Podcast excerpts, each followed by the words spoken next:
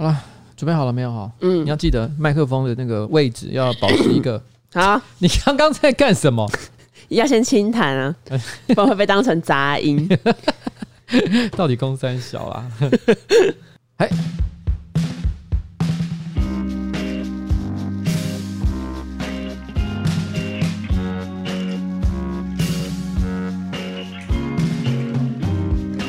好，各位观众，哎，不对，是听众。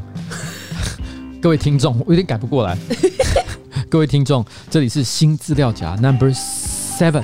对。我是什么不要看的瓜吉，A.K.A. 台北市议员邱威杰，而旁边是我的可爱小助理彩玲。耶，彩玲来到这边啊，跟我一起主持《新资料夹七》这个节目。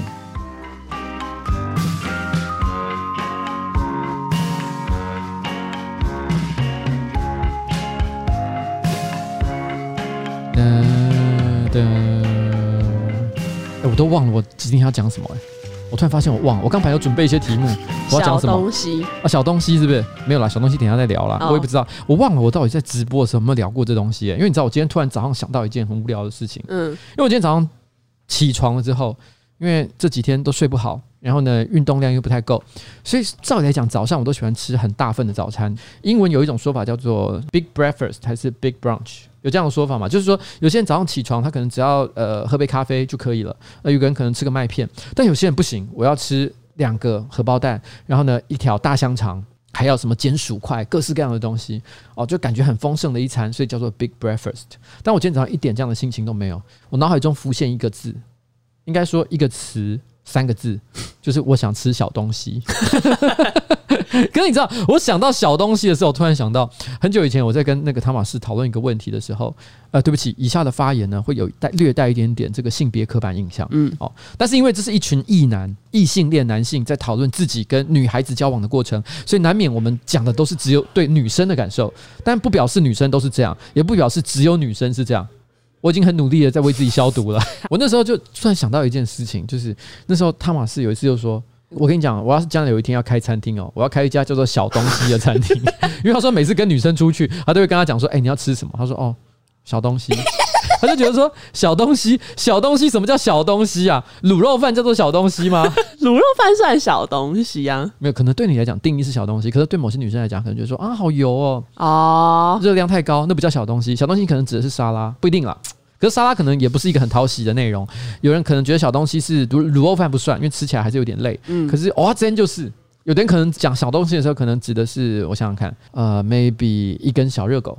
有没有觉得很奇妙？开始是不是陷入了一个非常奇妙的？就吃了不会饱的东西。对，没错，吃了不会饱，这可能是一个非常好的定义。但是事实上，它还是没有办法参透到底女生在讲小东西的是什么意思。小东西严格的讲起来，它就是随便的进阶版。你知道我的意思吗？你要吃什么随便。可是通常所有的人在讲随便的时候，其实心里已经有想好要吃的东西了。因为绝大百分之九十九的人讲随便的人，你跟他说：“那我们去吃麦当劳好不好？”他马上就会跟你说 “no”。但是如果有人说麦当劳，我会说 yes，因为你品味低俗。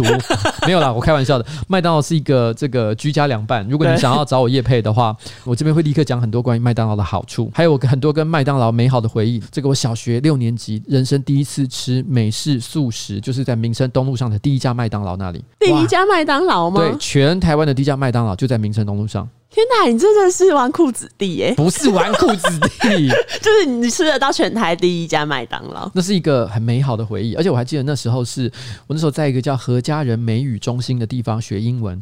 然后呢，有一次上课的时候，老师就交代说，呃，下一个礼拜上课时，我们不会在教室，我会带大家到麦当劳去吃汉堡。那所有的小朋友呢，请你们准备一百块钱哦，跟妈妈要。哦、然后呢，我们带你到麦当劳去那边吃汉堡。嗯，但是呢，何家人美语中心是教教英文嘛，所以他说你从头到尾都必须要用英文点餐，这是一个户外教学活动。嗯。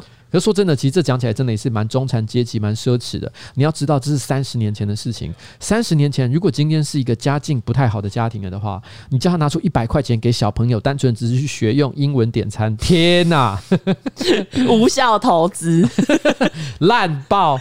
但是那时候对我们来讲，小小学生来讲，潮到一个不行。因为你知道，我们觉得全台湾第一次开了一间这个麦当劳，而且那时候你已经小学五六年级，其实情窦初开。那时候有，我记得在班上有个长得非常可爱的女生，我还知道她的名字，她姓魏，但我不要讲她的全名。然后想到说，哇，我可以跟她跑到一个全台北最潮的地方一起吃汉堡，我内心心潮澎湃啊，你懂吗？嗯，麦当劳以前真的是一个吃大餐的感觉，就是至少在我到国中的时候，还是说今天要不要吃一顿比较好的？哦，好，那直接去吃麦当劳。所以麦当劳绝对不是吃小东西，对不对？麦当劳也有小东西，也有大东西，任君挑选。它的薯条啦，我发现一件事情，不管你喜欢麦当劳还是讨厌麦当劳的人，通常都会认同一件事情，就是它的薯条是好吃的。哎、欸，真的，我认识很多朋友都这样，就是什么东西我都觉得麦当劳什么麦香鸡不好吃啊，呃，劲辣鸡腿堡不好吃啊，麦香鱼不好啊。但是你是薯条哦，赞，是吗？我遇过蛮多人批评麦当劳薯条的，他们批评就是一些美式汉堡店，他们都会说我们的薯条哦比麦当劳的好吃。不是，这表示没有这个说法，反而表示麦当劳的薯条很好吃哦，因为比麦当劳好吃，就代表它是一个咖。对，你懂吗？我的薯条是两个麦当劳哦，它是一个评评价基准，是一个单基本单位。因为如果今天麦当劳薯条很难吃的话，那有一个有一个餐厅啊，他跟你说，哎、欸，很自豪我们的薯条很棒，说我们的餐厅哦比麦当劳还好。如果麦当劳是大家公认最烂的话，那他还会这样比有意义吗？大家说，那你就是比最烂的好而已啊。哦、当然，你台湾现在多了很多这种比较精致的这种美式汉堡，有些店的这个薯条或者是一些旁边的 side dish 就是配菜，嗯，其实做的真的非常的优秀，跟以前那种速食店的感觉是完全不可同日而语啊。嗯，那麦当劳跟肯德基，你觉得哪个比较好？再讲下去我就要收钱了，而且我刚本来不是要讲这个，好 好好，好好啊，那但是问题你既然都问了，我稍微讲一下好了。好，因为我个人是肯德基派。什么？肯德基很屌打麦当劳啊！我先讲一件事情，你知道在台湾多年以来的这个连锁速食业的龙头，你知道是谁吗？你知道是麦当劳对吧？嗯，因为他进台湾的市场时间非常的早，那也是耕耘的非常积极，所以其实他在台湾做的是最大。嗯，但是在中国相反。中国最大的不是麦当劳，中国最大的是肯德基。嗯，所以你喜欢肯德基代表什么事情？我中共同路人。对，你滑头滑脑，中午啊喝可不可？对，然后吃肯德基薯条啊！我等下录完去买一方。好，不要闹，我只是要讲一件事情。小东西真的是一个很怪异的事情。然后那时候。汤马斯又讲说，他要开一间餐厅叫小东西，专门服务这些不知道自己在想要吃什么的人。我那时候听到的时候，我觉得真的笑死。我觉得以下有几个单词常常会以各种不同的乱数组合的方式出现在对话当中：随便、好吃的、小东西。譬如说，随便啦，小东西就好；随便啦，好吃的就可以。嗯，好吃的小东西，哎、欸，但是我觉得好吃的跟小东西都是属于我判断得出来他们想吃什么的。屁啦！你现在问我你想吃什么？你想要吃什么？我想吃好吃的小东西，请你回答，我现在想吃什么？是精致甜点。Oh no！Yes，真的是 yes。没有，我跟你讲，我通常来讲，如果我想吃甜点，我就会直接讲吃甜点。但是如果我讲正餐，我不会想要吃甜点，我一定就是真的想吃小东西。嗯、所以对男生来说呢，其实卤肉饭可能算是小东西。比如说信义区，我最爱的就是施家麻油腰花的卤肉饭。然后呢，呃，如果说我今天突然间想吃小东西的话，搞不好我就真的会冲去施家麻油腰花去吃卤肉饭。但说真的，这个这个答案，我觉得放在很多女生身上，虽然你你不算了，因为你这个有点奇怪。你居然刚居然说你。觉得卤肉饭也算小东西，小的卤肉饭是小东西吧？不然怎么会叫小碗卤肉饭？反正我真的觉得小东西这个东西真的是人类文化史上非常神秘的一环哦。男生永远搞不懂小东西是什么意思。我跟你讲，这个各位观众哦啊，已经完蛋了，这个地方没办法留言。可以在 Apple Podcast，在 Apple Podcast 上面，你先按一个五颗星，然后回答一下你心目中认为的小东西是什么，好不好？啊，拜托各位了。好了，就这样子。我这礼拜其实有一个我觉得很屌的事情，我一定要分享一下。你知道那是什么很屌的事情吗？什么？你又没讲，我怎么知道？你怎么表现的一副很不热情的感觉？你要让我觉得等你讲、啊，不是你要你要那样，就是说，哎、欸，我很想知道啊，好，他什么？你快点讲，什么东西？你快点讲，I can't wait。你知道我，你知道我这个礼拜一，人生有史以来第一次当台北市议会的主席。嗯。你知道这件事吗？对不对？有，你穿缎面衬衫，那不是缎面衬衫，不要吵。因为呃，我先解释一下，因为通常来讲，主席呢，当然想当然尔就是议长嘛。那议长是这个六十三个台北市议员共同推举出来的人选，所以自然呢，一定都是非常有人望的人去担任。但是呢，因为一般在开会的时候，在部门咨询期间，他会由那个部门的委员、相关委员会的主席去轮值。所以，因为正好我今年是这个交通委员会的副主席，所以我就这个礼拜一就轮值到我到议会的最高殿堂那边哦，担任主席职务。虽然这个主席这个工作啊，其实严格说起来也没干嘛，就只是跟大家讲哦，现在开始开会，还有大家散会可以回家了，大概就这么简单一件事情。可算是一个很特别的体验，因为会坐在全台北市议会最重要、最大、最不舒服的那个位置上。然后我一到那个台北市议会的时候，我办公室的所有政治团队的助理就看着我说：“啊，我们都猜错了。”我说：“你们在猜什么？”他说：“我们今天都在猜老板会穿什么衣服来上班。”因为他们有的人可能觉得我今天一定会全副武装，比如穿着这个全套西装来；也有人觉得我可能会故意打扮得非常随便，想表达我对这个工作一点都不在乎。不会诶，你每次咨询不是都是穿至少要穿衬衫吗？对。我只要是质询的工作，就是在正式开会的时候，其实我通常会穿衬衫，但是我不一定会穿全套西装了，因为我也不想让大家觉得有一种好像，哎呦，这个小朋友是怎样？哦，过度正式。对，过度正式，好像乡巴佬，然后呢，第一次来到这个高级的宴会，然后呢。穿了自己身上最好的衣服，给大家觉得说真的笑掉大牙的感觉，那个那个感觉我觉得很鸟。你还是要表现出很自然、很轻松的感觉。但是我也不想让别人觉得我很失礼，所以我通常会穿衬衫。可是因为那天正好好死不死，就是因为我突然想起来，我大概一年前的时候，有人送了我一件衬衫，可是衬衫我一直都没有穿，就是过去这一年我大概只穿两三次而已，我觉得有点浪费。嗯，所以我就想说。拿来穿穿好了，我就穿了一件灰色的衬衫出去。结果后来议会主持过程当中，其实是有直播的嘛，嗯，很多人就看那直播画面，还把它截图说：“天啊，老板穿的那个缎面衬衫 闪闪发光，完全就是一个老议员的感觉，就是那种老派议员，而且晚上还要去夜店。嗯” 我知道有点像小 S 老公叫什么名字？为什么小 S 老公就是那个那个啊？汪小菲？哎，不是，是大 S 的老公？不是，不是，不是，我只知道胖达人。Fuck。那个啦，徐亚军，徐亚军，对对对对对，我就很像徐亚军的风格。我觉得我有点有点被羞辱，你知道吗？我其实没有什么任何意思，很多人还以为我今天是特意打扮，没有，我只是单纯的想穿一个很多年我没有穿的一个衬衫而已。而且那一天我去当那个主席的时候，说真的，因为我是第一次去嘛，我其实心情是有一点紧张的。嗯，其实我大概需要讲一个大概差不多三十到五十字左右的开场台词。嗯，哦，今天是我们的这个第十四届哦，台北市议会第十四届，然后第四次的定期大会，然后交通部门的质询。然后第一咨询组谁谁谁，然后咨询时间总共多少分钟？大概就这样很简单的开场，嗯，告诉大家我们现在在干嘛，然后谁要上台咨询，就这样而已哦。可是大概三十到五十字呢，我大概背了可能呃二十分钟吧，因为我很怕任何一个字讲错，很紧张，我就上台前一直好好，其实明明就是你知道，你看一眼就应该要记起来的东西，但我整整复诵了大概十五二十分钟啊，而且搞不好根本也没有人会认真听你讲了。对，可是我其实那时候很紧张，因为真的没干过这件事情，真的是小学生，代表你很重视，对我很重视，然后简直个小菜鸡，然后。上了台，然后我终于讲完，如释重负。然后呢，我眼前放了一杯水，是那种保温壶，就是还有覆盖子银色那种很传统，在公务机关常看到银灰色的这个保温壶。然后因为我刚讲完，口干舌燥，因为很紧张，所以我就决定拿那个水起来喝。保温壶的下面其实放了一个杯垫，我那时候没有注意到这件事情，而也因为某种神奇的物理因素，它就粘在那个保温壶上面。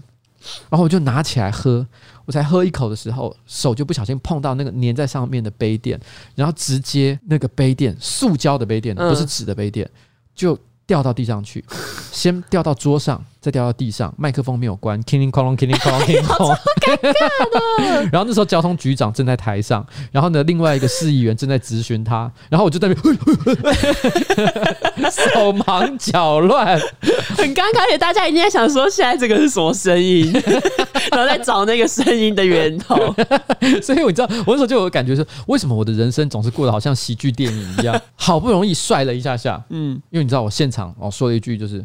好，现在我们开始第一咨询组的咨询，总共咨询时间十八分钟啊，这么帅的一个声音，对不对？讲完了，king kong king kong king kong，然后看我脸色大变，反正这就是我这个礼拜呢第一次担任这个台北市议会主席的一个小经验了。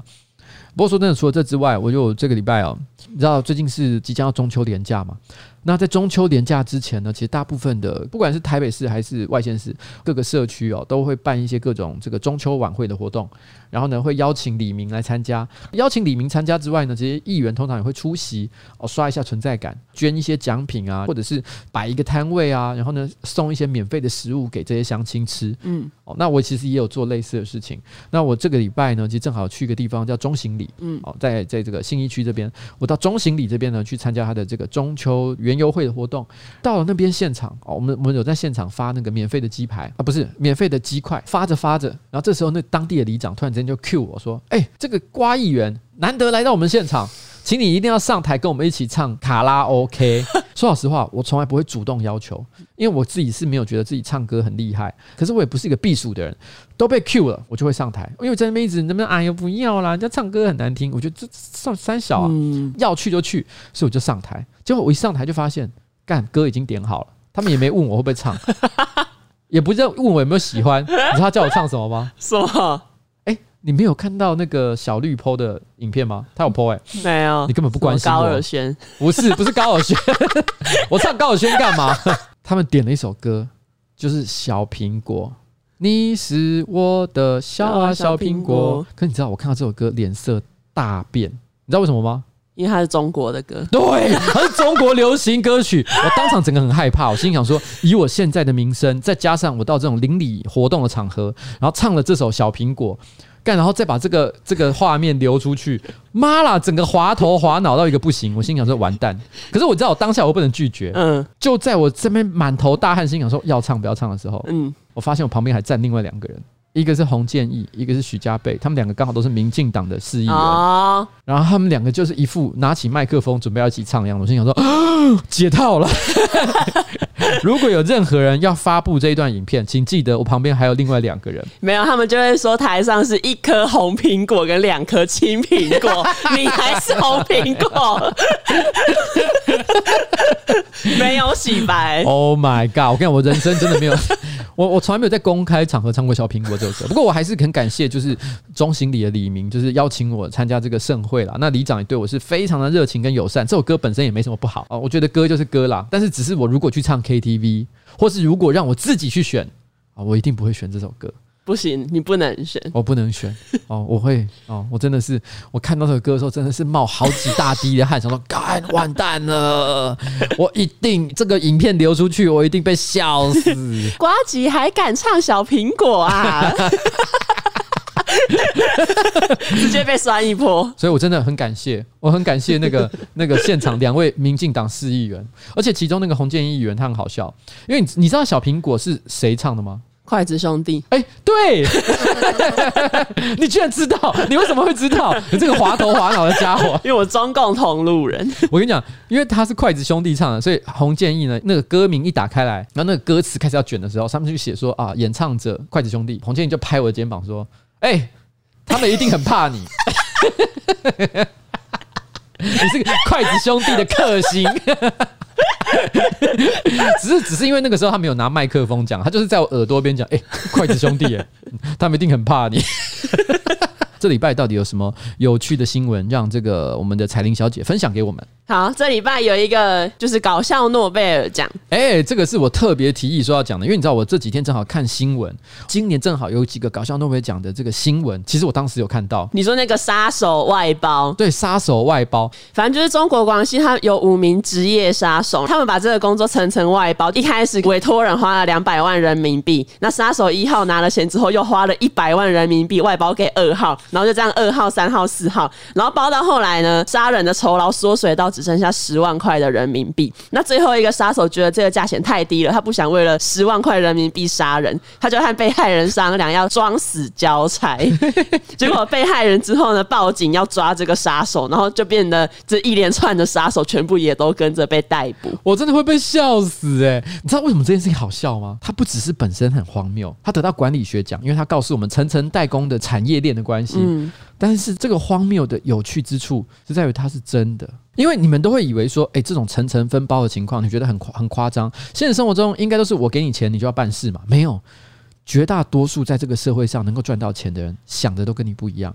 其实我以前也曾经在台湾的这个戏剧圈哦，那时候也待过一小段时间写剧本。我讲过这件事情，我写的剧本其实有安过两次哦，一次是偶像剧哦，一次是单元剧啊。为什么都搜寻不到邱威杰有做过什么戏呢？因为那是层层分包的结果，写的人真的是我，但是你最后看到的其实不是我。而且它也是经过了三四层以上的分包，最后才到我这里。嗯、我是那个时候是那个金字塔底端的最下层，我只是其中的小鱼而已。最上面的人提供他的名字，但是他根本从头到尾都没有在管你在做什么啊，所以你也不能讲到底是哪一出剧。对，这件事情其实是蛮尴尬的。对，而且你知道吗？这个东西其实在很多的领域都是这样。所以杀人这个如果真的被抓到的话，要被判以极刑啊，在这么严重的一个情况之下。他却只拿到寥寥十万块人民币的代价，对，差不多就是多少？五十万台币，可怜呐！五十万台币，你愿意杀人吗？不，太少。那如果是一千，如果是一千万呢？不行，我觉得再多钱都不能杀人，因为那个罪恶感是钱无法消除的。就即使我杀了，可以不用坐牢，或可以逃到国外，嗯，那就还是有那个罪恶感呢？怎么可能？那如果五十万让你去跟某一个你不喜欢的人结婚？结婚可以离婚啊？他的合约规定至少要跟他在一起，我想想看，五年好了。你说纯粹只有法律上的认证？没有，你要做所有跟夫妻有关的事。那不要，不行不行。五十万不够，对不对？对。那一千万呢？再看看。杀人，我们刚讲五十万，你觉得不行？一千万你也觉得不够哦？我现在把它提高一点，十亿。不行不行，我觉得这就是罪恶感的问题，因为有罪恶感，你无法开心的过下半辈子。OK，好，你说的也蛮对的。对，但如果是十亿，让你跟这个世界上最恶心的老头子。然后结婚哦、oh,，no no no，因为恶心感也是钱无法消除的。所以我那时候看到这个时候新闻的时候，我觉得它本身超级荒谬，嗯，但是又非常的有趣，因为它完全反映了社会的现实。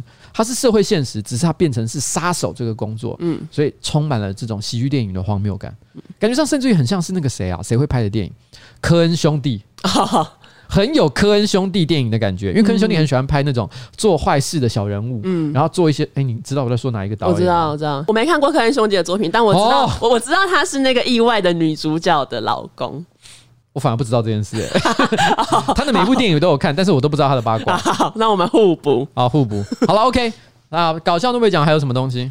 还有一个就是你刚刚讲的用人类粪便做成的刀子，就有一个传说是这样：有一个因纽特人，他在大风雪中没有工具，所以他就用自己的粪便做出了一把锋利的刀，然后用那个刀杀死了一只狗，然后用那只狗的肋骨做成雪橇，然后用那只狗的皮拴住了另外一只狗，然后就消失在风雪中。这是一个传说，因纽特人的传说。对，那这一个呃人类学者呢，他为了证明这个传说是有可能发生的，第一个他做了一件事情，他先让自己去模仿因纽特人的饮食习惯，然后确认自己的体质调整跟成跟这个因纽特人很接近之后，再把他的粪便产生出来，然后再把它拿去冷冻库给冷藏，再把这个他的粪便拿出来研磨成锋利的刀片，然后再用它来割肉，来确认诶因纽特的大便刀是不是有可能成立的？嗯。那他成功了吗？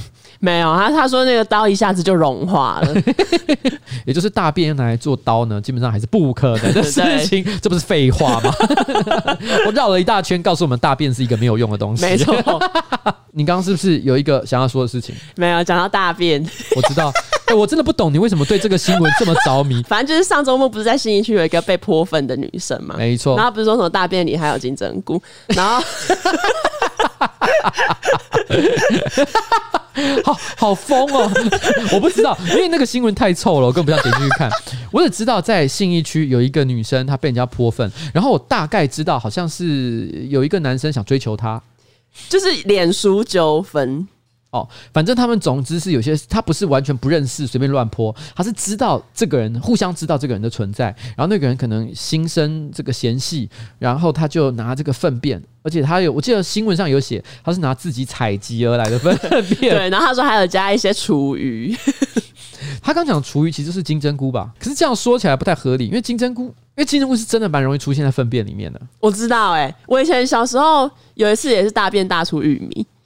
但不知道为什么会有玉米，对，所以你看金针菇，诶、欸，那个韩国诶，金针菇出现，所以粪便里面出现韩国诶，金针菇。哎、欸，你知道我们办公室有一个人非常爱韩国诶，金针菇。连毅吗？对，连毅。哦，我知道，我知道。我们的生化战士联谊非常的喜欢韩国的金针菇，他很常的问我一个说：“哎、欸，老板，你什么时候要去跟韩国的 金针菇合作啊？”我就找不到什么合作的理由啊。啊，不重要了啊，反正就是说，他就是泼粪到他身上，然后他也发现，呃，有金针菇。到底这东西这个新闻好在哪里？我真的不懂。不是我跟你说，因为我好，反正我就有两个点，就是第一个就是一个狠狠的报复方式，因为你泼了他的粪，他不能坐计程车，也不能坐公车，也不能搭捷运，然后朋友来也不想载他，他等于要自己走回家。你这样突然之间让我好奇起那一位小姐，那小姐好像姓邱嘛，对不对？突然之间让我好奇起她到底住在哪里，她花了多少时间回去，还有她是不是真？因为你刚刚是臆测，搞不好她的朋友超级有义气的，直接开了一台宾士过来，然后她还说：“ 哎、欸，这样我会弄脏你的车。”哎，她说：“没关系，随便你做。”对，你就尽量弄脏，对，尽量弄脏。反正我这边我家里有佣人会帮我处理。好，佣人不想处理，就是很酷炫的有钱人，就是给我上车。哎、欸，我突然想到，这个这个可以演那种很很浪漫的偶像剧，就是楚楚可怜的女主角。然后呢，她在走在路上，她但是被人挟怨报复泼粪，然后所有人都拒绝跟她接近。然后班上的同学都耻笑：“哎呀，好恶心哦！你看她好瘦。”然后这时候那个很巨帅的男主角，而且那个很帅男主角呢，以前在校园里面有跟他吵过架，嗯，然后彼此好像很看不顺眼，嗯，可是他是富家子弟。然后这时候他就开着一台敞篷跑车进来。然后就看到他全身被泼粪的样子，他直接手撑着那个门板，然后用跳的跨越出去，抓住他满是粪便的手说 上车，而且不给他解释，直接把他推进去。然后这个时候就要放那个很浪漫的音乐跟慢动作，要放那个只怕我自己会爱上你。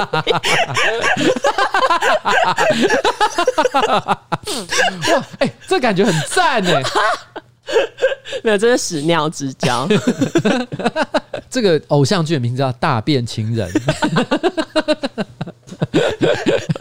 我好好奇他怎么回家的。好了，然后呢，发生了什么事？好，然后反正就是呃，就今天的新闻，今天就有一个新闻说，那个泼粪女，就是她说有直播公司想要签她当直播主，但是这也是这个是上礼拜天我在跟我朋友聊天的时候，我就讲到这个被泼粪的女生，她如果想要红，她就是趁这一波出来，她就是比如说叫一个泼粪姐之类，或者是台湾的金针菇。然后他就可以哄嘛，那他也不怕被酸民骂，因为如果酸民骂他，他就可以回说：“我都被屎泼过了，我还怕你骂吗？”我觉得这个人设怎么跟强强好像有点像，因为这次的新闻对我来说，其实就是一个女生，然后莫名其妙遇到了一个，我觉得可能心理。有点问题需要帮助的人，我不太确定啊他们的情况。嗯、然后呢，反正总而言之，做出了一个很极端的事情，就是泼粪。我还记得在那个新闻，因为那新闻我不是很关心，我只有就是快速的浏览一下一些关键字。它里面有提到说，好像你去洗澡洗了五次都还有味道啊。对，如果有很多金针菇的话，它可能洗澡的时候那个水孔会堵塞吧。但是我们今天有说，如果有一些洗发精或沐浴乳厂商要找叶配，赶快去找他。就是连便便都可以清干净的沐浴乳哦。对，还有什么清不干净？到底是什么东西？我现在还是不懂这个。好，结束这个话题我。我还是不懂我们的彩玲小姐对于这个话题着迷的理由。你知道，我其实我跟呃，因为每个礼拜不管是夸张新闻，还是我们的新资料夹，一些离谱的社会新闻呢，都是由彩玲所选择。但是尽管已经跟她合作，我想想看，已经有好几个月的时间吧，三四个月以上应该是有了。我还是不太了解他选择新闻的逻辑到底在哪里。有很多。我觉得可以好好蹭一波的新闻，他都不用，他都专门讲这些大便 金针菇。这些合我胃口。好了，那还有什么？你觉得本周你觉得值得分享给大家的有趣新闻？本周有一个蛮有趣的，就是分别有两个政治人物在他们的脸书上发了一些荒唐内容。第一个就是李莱西，这礼拜他就有 po 文说他想要在一个粉砖 po 文，可是在粉砖后面就是有显示排定时间嘛，然后他就觉得他的粉砖被搞鬼了，为什么贴文还要先经过脸书审核？要排定时间才能贴文吗？贴文要先经过脸。脸书同意才可以 po，然后他就批评这个是小动作，这个有什么意思？呃，我觉得一般观众可能不一定经了解他的笑点在哪里。因为如果你没有粉砖可以经营的话，你就不知道一件事，就是粉砖呢。如果你有粉砖的话，哦，我这样讲好像有点有钱人在嘲笑没钱。就 如果你有钱的话，对，哎，你你是不是没粉砖啊？你没粉砖啊？不好意思，你不懂，不是不是这样的意思。我，因为因为你知道，在粉砖，你在 Facebook 经营粉砖的时候，你可以选择发文立刻是嘣就发出去，嗯，但你也可以选择排定时间。排程去发文，譬如说，我现在写好了，但是我觉得现在发文不是最好的时机，所以我预定在今天晚上的七点半啊，再把这个文章发出去。这蛮常是这个社群小编会做的一件事情。那很显然的，就是李莱西这位人生七十古来稀的莱西先生，嗯，他有一点就是误会了这个功能，他就觉得说，嗯，我要发文怎么不给我发？可是他都没有注意到，其实旁边就明明有一个标示说这是排定时间的发文。嗯，我还记得那时候呢，在那个文章下面会有读者就直接留言，就说，哎。跟他讲说，你这其实是什么问题啊？你实在讲想太多了，太紧张，就他也是不能接受，跟他们吵架，说没有，这绝对是 Facebook 不给我发文。我心想说，哇，他觉得有国家机器。但我要说一句老实话，其实我觉得也还好，因为我觉得这只说明了莱西呢，就是年纪大了嘛，对这个社会的心知，对不熟悉网络，所以我也没有很想笑他，就是我只觉得他很可怜啊，不要不要剪掉，留着，我觉得他好可怜啊。我是同情他啦，啊、我站在同情他的立场。啊、对，因为这跟你接下来要 po 的那个，接下来要讲的这个新闻呢，我觉得有异曲同工之妙。他们都让我觉得可怜啊。来，你讲一下你的下一个新闻。好，接下来就是郑丽文啊，郑丽文，因为就是最近立法院不是在炒那个瘦肉精的话题嘛，然后郑丽文就是在他的脸书，他现在已经改了，可是他一开始发的时候，他就说行政院今天送来了十二页的报告，要国人吞金。哎，这个我真的是，我认为他应该没有恶意。嗯。哎，我问你，你看到吞金，你是有感觉的吗？我说你会知道这是一个很不好的话吗？因为作为一个女孩子，你也你平常也没有看 A 片的习惯。以我对彩玲的了解了，其实你不是那种会有呃兴趣主动去接触一些男生才会看的一些这个色情内容的这种这种类型的女生嘛。所以你看到吞金这个两字的时候，你有意识到这是一个常常出现在成人影片当中的用语吗？这我不知道啊，因为我第一次看到他，他已经是一个，就比如说一些迷因粉转转贴，然后因为是迷因粉转转贴，你就会觉得这里面有笑点，所以一看到吞金，我当然就会想到是吞金，就我不会想到是瘦肉精。所以我觉得这件事情其实蛮，我也我也蛮不能理解，就是到底女生能不能理解？因为在我的感觉啦，我猜郑丽文就真的就不懂，因为她年纪也是不小了，嗯，然后以她的这个生长跟教育环境里面，她可能真的完全没有接触相关的资讯，所以她觉得说我想要讲。卫福部哦，或者是我们的民进党执政党政府或谁哦，你们就是要逼我们的国人吞瘦肉精，可是吞瘦肉精太长了，写起来不够帅，所以他只是说逼我们吞金，嗯，就感觉他也是没想这么多。我觉得他有可能没想那么多，因为这句话其实就有点像是说我不需要性爱，因为我的政府已经每天都在干我啊。哦，但这句话其实用英文讲比较有意义啦。嗯，I don't need sex because the government fucks me every day。嗯，因为在英文的 fuck。他是干的意思，但也是也是搞我，嗯，整我的意思，有点有点异曲同工之妙，嗯。好，然后反正这周还有另外一个偏冷门话题，就是学长学弟制。你知道，在上班不要看，我们曾经也因为学长学弟制呢，曾经被受到批评。上班不要看有学长学弟制？当然没有，那是开玩笑的。因为其实上班不要看每个成员进来的时间点不一样，所以有一阵子其实那个蔡哥发明了一个笑点，就是因为小饼。我们的剪接师其实比蔡哥还要再晚一点进来，所以那时候呢，他在拍影片的时候就主动跟小饼说：“哎，学长学弟制，所以呢，你要听我的话，然后逼他做一些事情。其实那是一个综艺效果。”因为蔡哥其实人真的非常的 nice，他从来不会去逼人家做任何事情，他其实人很好，真的，我发誓，不是在人前我才故意讲这些客套话。我敢跟你讲，蔡哥绝对是我看过数一数二正派的一个人。嗯，但是你是他讲这句话呢，完全是基于这娱乐效果。可是没想到有些观众真的信以为真，就说蔡哥真的很坏，都欺负小饼，还说什么学长学弟制，恶心，那代表他们很入戏，哎，很入戏。我只能说感谢这些观众，真的很在意我们所演出的所有内容。但是实际上来讲呢，上面不要看，没有学学。学长学弟制啊，真的没有，没有这回事。嗯，只有老板奴隶制，所以老板下来直接奴隶。对，我我直接奴役我的员工，好不好？只有这个。哦，好了，你说。然后反正这个就是台北有一所高中，里面有一个社团，然后他那个社团就是有一些很严格的要求，比如说学弟妹看到学长姐一定要打招呼，在学校外面也是打招呼的时候不能挥手。这什么学校？政大附中，哎，这不就是你以前的学校吗？不是啦，你是政大啊，啊，政大的附中嘛，对不对？是这有有关系吗？就是正大附中是不是就在正大的里面或附近？好像在附近，所以你没有在以前上学的时候遇到一堆正大附中的学生？没有哎、欸，没印象。好、啊，没关系，你继续讲。这个社团就是有一些比较严格的要求啦，然后还有比如说什么，在跟学长姐讲话的时候，不要出现颜文字、表情符号、波浪之类的。反正这个就是在网络上吵得还蛮凶的，因为大家就会觉得现在什么年代了，还在搞这些学长学弟制。可是我觉得是这样，我觉得在一个团体里面，然后呢，针对长幼有序，或者是尊重这个前辈啊，做出一些基本的规范，譬如说。呃，要打招呼啊，或什么的，我觉得勉强还是可以接受的啦。因为我觉得这个社会有一些基本的礼貌，我觉得是蛮好的。但是我觉得真正有争议的问题，不是在于说有没有学长学弟制，而是在学长学弟制的内容有一些不近情理的地方。譬如说，在对话的时候，不可以打波浪符号，对，不可以打点点点，就是，这让我想起，如果今天这个也是一个问题的话，哇，天哪！你知道我们这个办公室，你们一天到晚给我打点点点，打几次？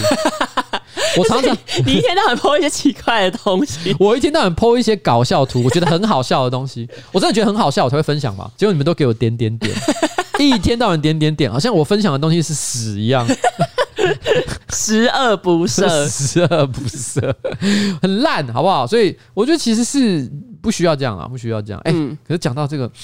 我们那个那个办公室的谈话，不禁让我在想，我们最近很常讲一个那个同事君红，我们很喜欢在我们的，其实根本没有人认得君红是谁，你知道吗？就是不管是你是我们我直播的观众，还是是 Podcast 的听众，其实没有人知道君红是谁。嗯，那君红就是我的一个助理，而且是我最晚来的一个助理。如果有学长学弟制的话，他就最小那一个，所以也的确因为这样的关系，大家都特别爱整他。嗯，所以我们很喜欢说他是同志。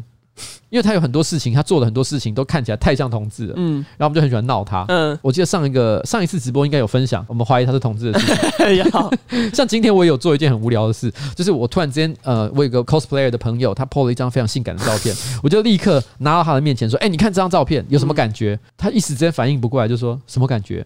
我就说你看，你果然没感觉，然后全部人都在笑他，说，哎呀，我就知道你不喜欢这种。很无聊，但是前几天发生一件很好笑的事情。嗯，就在我们公司的讨论群组里面，是谁分享这张照片？佑先，不然还有谁？我们的佑先同学哦，佑先同学直接贴了一张照片，说是什么？呃，就是有那个媒体记者去采访，在这个红楼后面那一排的这个同志酒吧，那他们就去采访当地的，可能不管是老板也好，还是游客哦，来那边吃饭的人，这样随便他就访问。嗯，结果其中。其中有一个受访者，他名字就叫君红。君红回答说：“哦，我们在这边啊，什么同志酒吧如何如何啊，而且名字跟我们办公室的君红一模一样。”我们当场直接把它截图下来，就说：“君红，不要再否认了，面对你真实的感受。”没有，你知道那个其实是优先改图的吗？啊啊、他又改，他上次把受访者的名字改成君宏，但我一开始也以为那是真的，我还想说天哪，哎、欸，他很无聊哎、欸，哎、欸，我我一直到现在还以为是真的，那这跟鸭爸有什么差别？对，对你都被骗，我都被骗。啊！反正我那时候，那我还认真讲这一大段，根本就废话。我本来真的是想讲一个很巧合的事情，就是在那边采访了一个人，然后那个人名字叫君宏，我傻眼，没有，就先，我要生气，不管啦、啊，好，我们我们今天还有什么新闻啊？我觉得后面怎么感觉上有点变烂？嗯，难道是因为你被骗了才变烂。好，麦差还有什么新闻？巨石强森呢？他之前不是有感染武汉肺炎，欸、然后他这阵子就是复工。可是他要出门拍摄电影的时候，就遇到那个，就是因为那种国外的有钱人，当时有点像庄园式嘛，就最外面还有一个大的铁门，可以就让车子进入的那一种。然后反正他就是要出去的时候，他就遇到那个铁门打不开。嗯，但他为了可以准时开车上工，他就直接把铁门拆了，徒手。把它拆掉，而且我记得还有新闻照片，就是在他的家门口没有拍到巨石强森本人，因为他已经呃完事了。对，然后就是就是他家的那个铁门啊、栅栏啊，全部被直接就是拆爆，直接丢在地上。你知道我当场看到就说：“干，巨石强森得的不是武汉肺炎吧？我看是什么生化危机吧？”对，他是被打的那个五号化合物，五号化合物，他是五号病人。对，他等一下直接去炸国会大厦。因为他会爬上那个那个什么帝国大厦，那是金刚，那是金刚，你白痴哦，那是另外的不同的故事。所以我看到那时候，我真的觉得有一种笑爆，我说我干、哦，这个人不是开玩笑的。哎，我要把我家门拆掉，我都不知道怎么拆。你无法，你弱不禁风。其实有人做过这个实验呢、啊，因为在电影当中不是常常会出现那种呃英雄，他为了要不管是惩奸除恶也好，还是要这个英雄救美，他们常常必须要破门而入。他那时候就是用肩膀用力一撞，嘣，然后直接就把那个那个门给撞飞。嗯，可其实这很难，超级难。你等你自己自己回家，你试着去撞你家的门，你看你能不能把它撞得开？因为我小时候很无聊，我真的试过。我小时候我真的我自己也试过。超级难，谁撞得开啊？我的妈呀，肩膀都要破掉了，好不好？但是问题是这个巨石强森应该是真的有打了什么东西啊。好了，我跟你讲，今天我是不是直播？我们是不是差不多讲完了？差不多。哎，不是直播，我们今天这个。Podcast，我们这个 Podcast，我们这个新资料夹 Number Seven，哦是不是差不多开讲完了？好了，我们大家准备哦，要进入尾声。谢谢大家今天收听我们的新资料夹。我们最后整理了一些搞笑的新闻，可是呢，我觉得是基于我们彩玲小姐的这个品味所选择出来的。她喜欢大便，她喜欢肛交，她还喜欢吞金哦。她听到这些东西乐不可支，所以大家知道她的喜好是怎么样啦啊？怎样？不然你的喜好是怎样？你说，你说，我喜欢讨论国家大事。来，我们现在讨论一下东沙群岛目前的危机，好不好？还有这个中国的军舰，然后在我们的外海绕行啊，我们这些东西我们应该好好讨论。还有讨论这个台海到底有没有中线的问题？不行，你你不能讨论这些，我不能讨论这些，是不是？你管我！哎、欸，我我说让我想到一件很无聊的事。今天的结尾最后分享一个我最近遇到一个很好笑的事情，我想要跟大家讲哦。这个这个喝酒呢，我觉得是一个可以让生活哦获得一些微小的幸福跟快乐的方式。有的时候呢，也是人际关系的润滑剂。但是有时候没有控制好喝酒这件事情，真的很不好。嗯，因为我最近就有遇到一个事情，让我深有感触。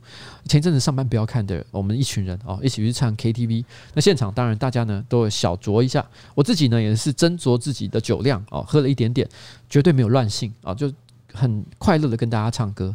可是不知道为什么，有些人没控制好。哎，我可以讲这个故事吗？跟谁有关？AK。好，我再我讲，继续讲啊。当下其实 AK 可能喝多了，嗯，然后他就跑过来抓着我说：“老板，我觉得你真的好鸡掰。”我想说啊，怎么了？他开始噼里啪啦骂了我一顿，嗯，觉得我哪里不好哪里不好，嗯。然后他就说：“老板，你是不是觉得我喝醉了，胡言乱语？”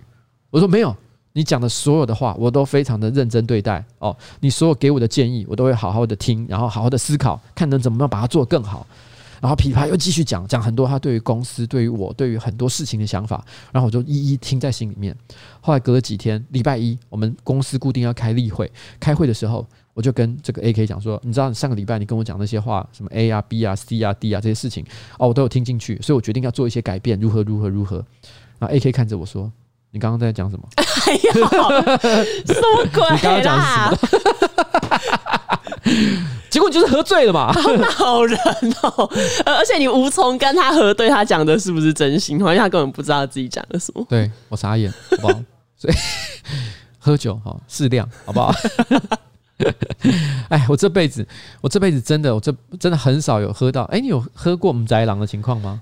没有哎，因为我在要断片之前，我自己就会先停。哎，哦，好孩子，对啊，就不会让自己处于险境啊。不喜欢那种自己无法控制的时候啊！为什么会想到这个故事？其实是因为我昨天正好去公视，然后呢录了一集节目，然后那个节目就是在讲酒精的。我跟杨大正还有这个雨辰，然后就是灭火器的主唱跟吉他手啊，一起讨论这个这个话题。内容具体的内容，大家到时候去看公视的节目啊！我觉得其实真的公视在做这个节目是真的非常的用心啊。那在这个过程当中，让我想到了很多跟喝酒有关的事情啊，有好有坏。那大家有机会再去听一下吧，好不好？那我们今天的这个新资料夹到此告一个段落。哎，等一下，等一下，我又我又我又忘了开。哎哎，好了好了好了好了，终于要结束了。今天的 ending 有点怪异，对不对？不会啊，不会吗？我觉得超怪。哪里哪部分？灭火器很乖，不顺。我觉得我应该要讲的更热热闹闹，然后突然之间音乐一下，嘣，就说哎，yes，我们要结束了，动啊，yes。他在说什么？他说什么？他说我们要念 Abla National 么？哎，好，我们来念一下。好。节目的最后再念一下，Apple，哎，再怎么念？再念一次，Apple National Get，Apple National Get，Apple National Get。哎，你是不是不知道梗在哪里？各位观众，去看夸张新闻，给我看本期的夸张新闻，你就会懂我刚刚的梗到底是什么东西。好了，要拜拜了，真的要说拜拜。